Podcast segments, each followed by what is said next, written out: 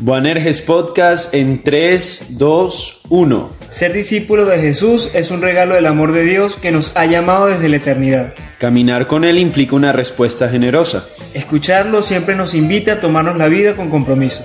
Así como Juan y Santiago, los hijos del trueno, estamos llamados a ir y a ser discípulos a todas las naciones. Mi nombre es Jackson Graterol. Mi nombre es Francisco Niño. Y aquí comenzamos.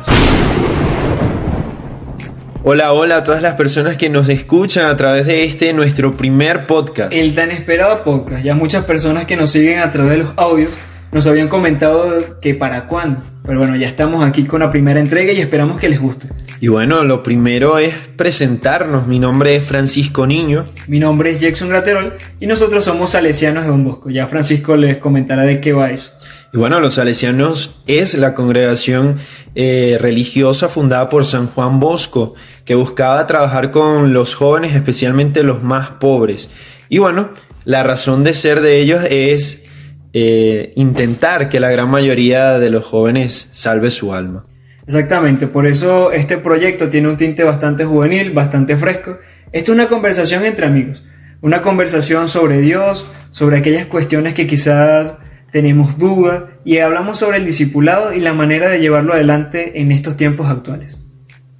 Sí, bueno, y creo que es la oportunidad precisa para explicar el porqué del nombre, porque hay mucha gente que interactúa con nosotros, que espera miércoles a miércoles nuestro audio, pero que aún no, no logra entender el porqué del nombre o pronunciarlo siquiera. Es quizás un poquito complicado, ya muchas personas Boaerges, Boanirges, no, es Boanerges. Y bueno, este, este no es un término que nos provocó inventar, sino que lo sacamos precisamente de la Biblia. Y es el mismo Jesús que le da este nombre a dos de sus discípulos. Por eso en el intro eh, hacemos mención de Santiago y de Juan. Este término de los hermanos del trueno puede verse desde dos perspectivas. Una quizá un tanto negativa y otra positiva. Aquella negativa es aquella que habla sobre el carácter de los discípulos, que tendían a buscar aquellos primeros puestos, quizás desplazar a los demás.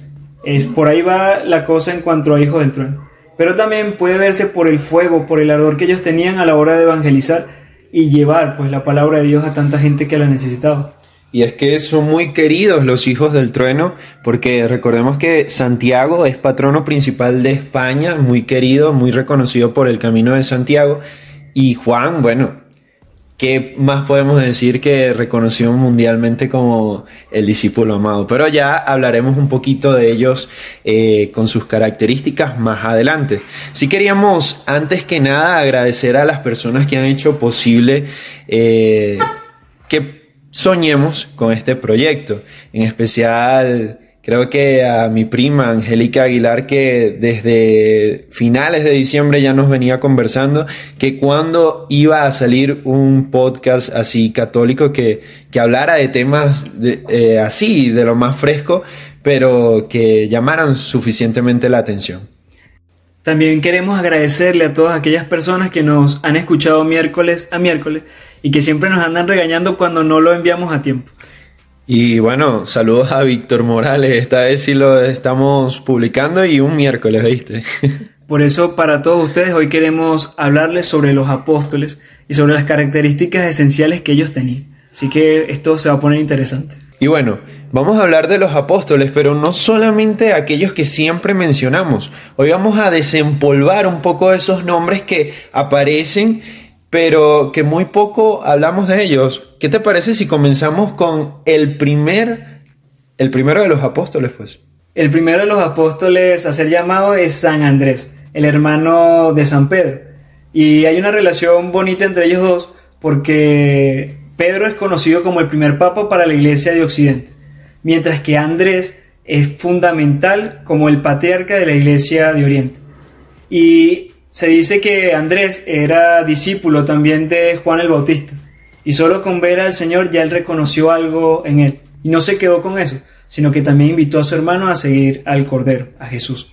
Y bueno, creo que eso es un efecto dominó porque Andrés invita a Pedro, que va a ser, como bien dijiste, el primer papa, ¿no? Y bueno, eh, parte fundamental de, de lo que nosotros creemos como iglesia católica va a ser fundamentado en la roca de Pedro, que es el que va a mantener esa unidad de, de los primeros cristianos y que le va a dar continuidad a ese proyecto que Jesús había hecho. Y bueno, destacar que era un simple pescador, un hombre normal al que Jesús llama y él simplemente deja todo lo que tiene, que era una, bueno, dicen que era una red remendada, era, no valía casi nada, pero era todo lo que tenía eh, y va detrás de, de Jesús.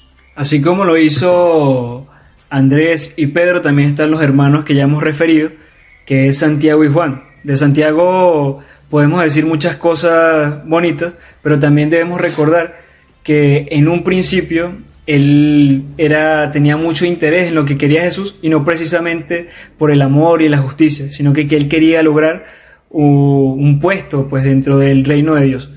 Cuestión que va cambiando, puesto que él se convierte en un gran evangelizador y bueno, en España es bastante reconocido por todo lo que logró realizar. Y bueno, creo que este momento eh, es de hablar de San Juan.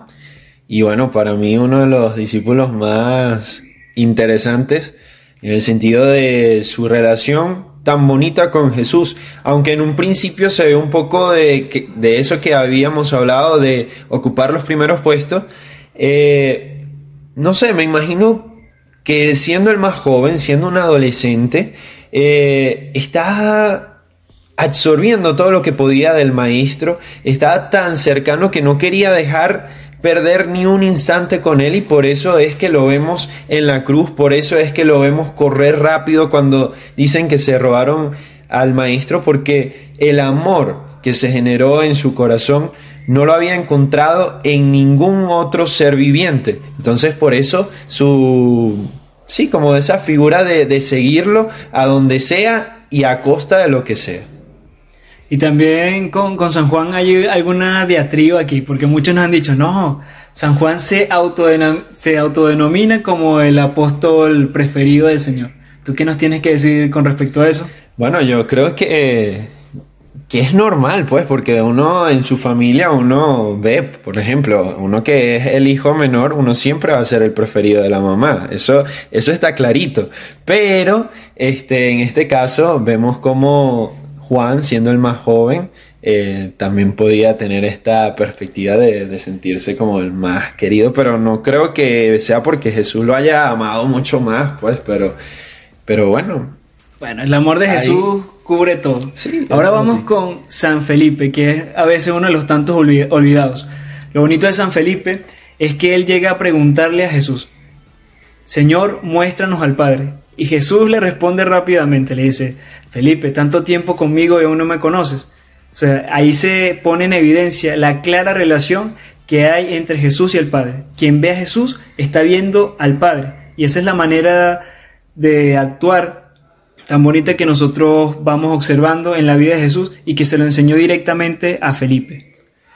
Y bueno, sí, eh, Felipe hace hincapié, pudiéramos decir, eh, con Bartolomé, que es otro también de los que poco se, se habla, pero lo bonito y lo que quisiera rescatar de, de, estos dos apóstoles es que no se quedan la buena noticia para ellos, sino que quieren compartirlo. A veces nosotros encontramos algo grande y somos a veces egoístas y nos lo queremos quedar para nosotros, pero ellos sintieron esa necesidad de que otro se incluyera en este proyecto de salvación. En la historia de los discípulos siempre hay como mucha radicalidad y a mí me parece genial también, es la historia de Mateo. Si a mí me pudiera, me, me dijeran cuál es tu apóstol favorito, yo sin duda diría que es Mateo.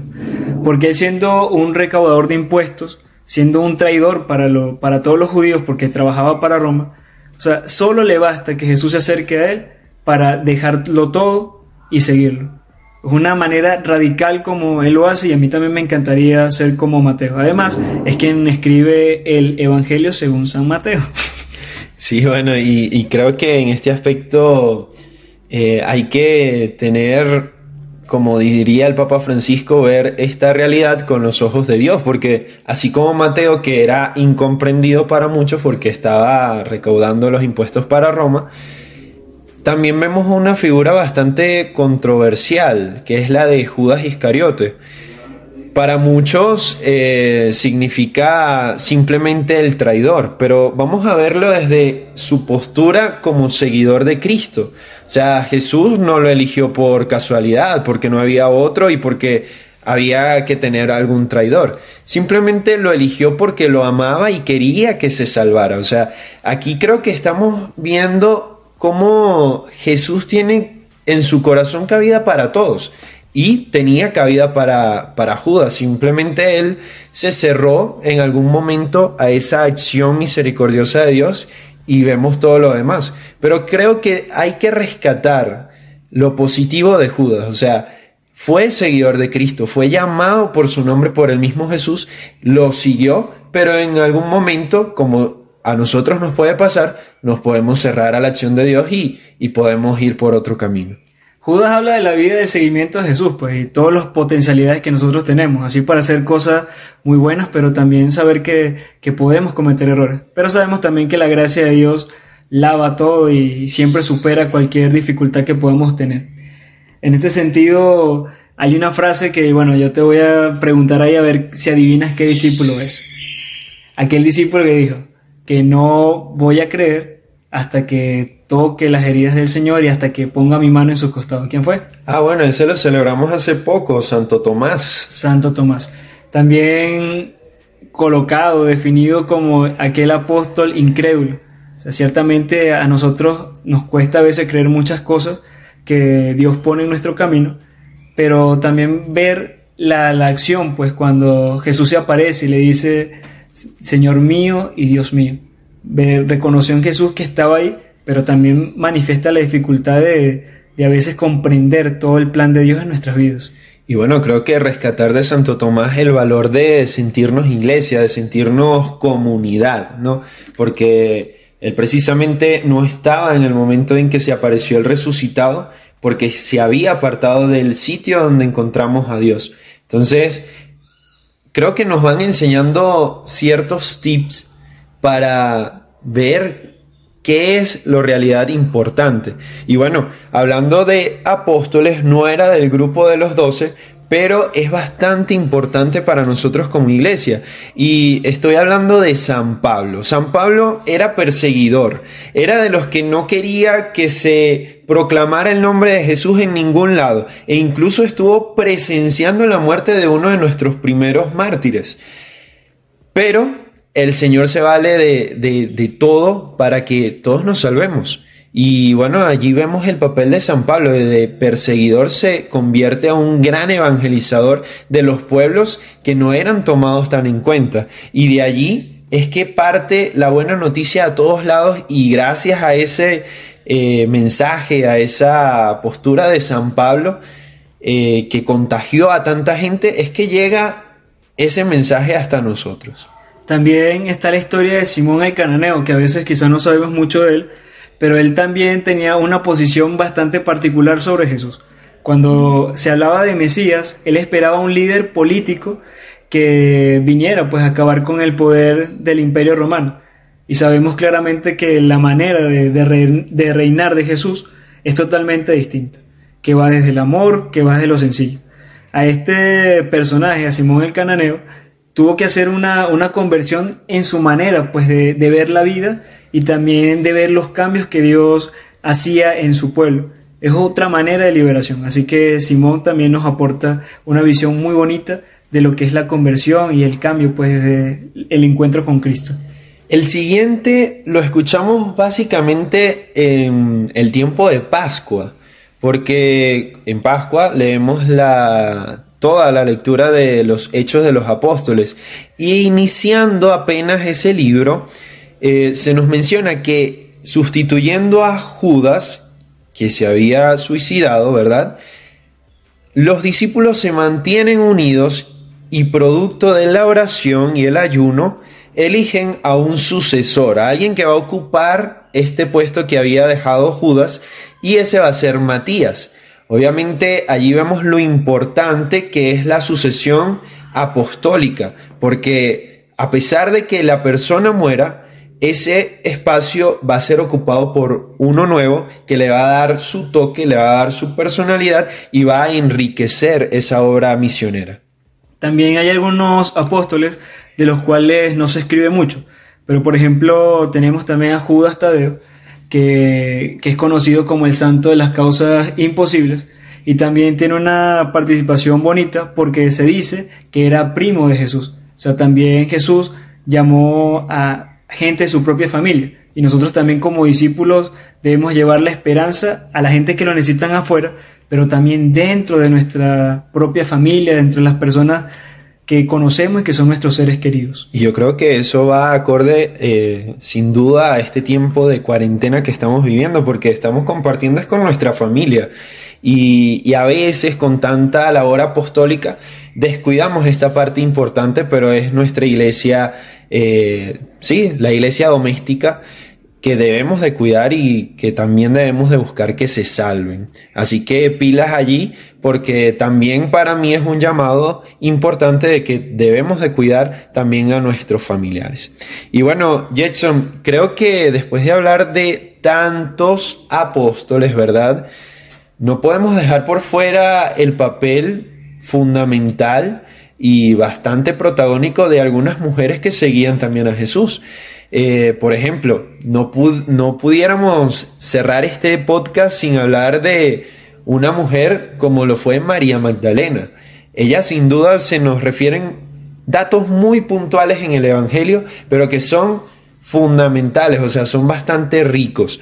Se dice que de ella salió siete demonios, ella en agradecimiento siguió a Jesús a todos lados, le sirvió con sus bienes, pero esa fidelidad la mantuvo en pie no solamente en, momentos eh, de gracia, en momentos de gloria, sino que también la llevó a estar presente en el Calvario. Y bueno, eh, tuvo el gran privilegio de ser la primera en ver a Jesús resucitado y compartir con el mundo, porque gracias a ese mensaje de esa mujer se han llevado a mi Señor y no sé dónde lo han puesto, es que nosotros tenemos esa buena noticia. Y también el modelo por excelencia, pues de seguimiento del Señor, es la Virgen María. No podíamos cerrar este podcast sin referir a la presencia materna dentro de la vida de Jesús y dentro de la vida de cualquier cristiano. O sea, María con su sí nos da lecciones de cómo asumir la voluntad de Dios. La voluntad de Dios que a veces pudiera parecer difícil, quizás imposible, pero María nos, nos enseña pues el camino que nosotros debemos caminar y seguir. Ella es la modelo por excelencia de seguimiento de Jesús y así que también es discípula de él.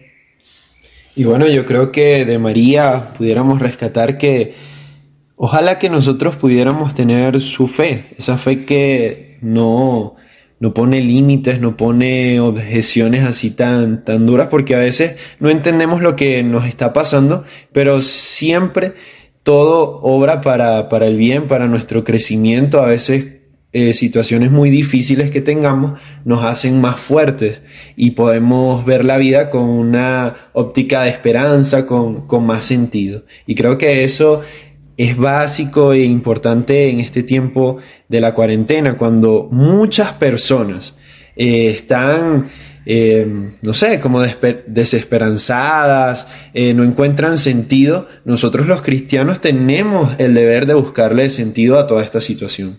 Excelente, ahora vamos con el momento de las tareas porque este podcast no busca nada más dar una información o que nos escuches, sino que también queremos compartir contigo y que tú compartas también qué piensas sobre todo esto. O sea, y sería bonito que, que tú pensaras, o sea, cuál es tu historia con el Señor y también qué estilo de discípulo quieres ser. ¿Cuáles son las características? Así como hemos hablado de Pedro, de María Magdalena. De, Juan, el más importante, ¿no?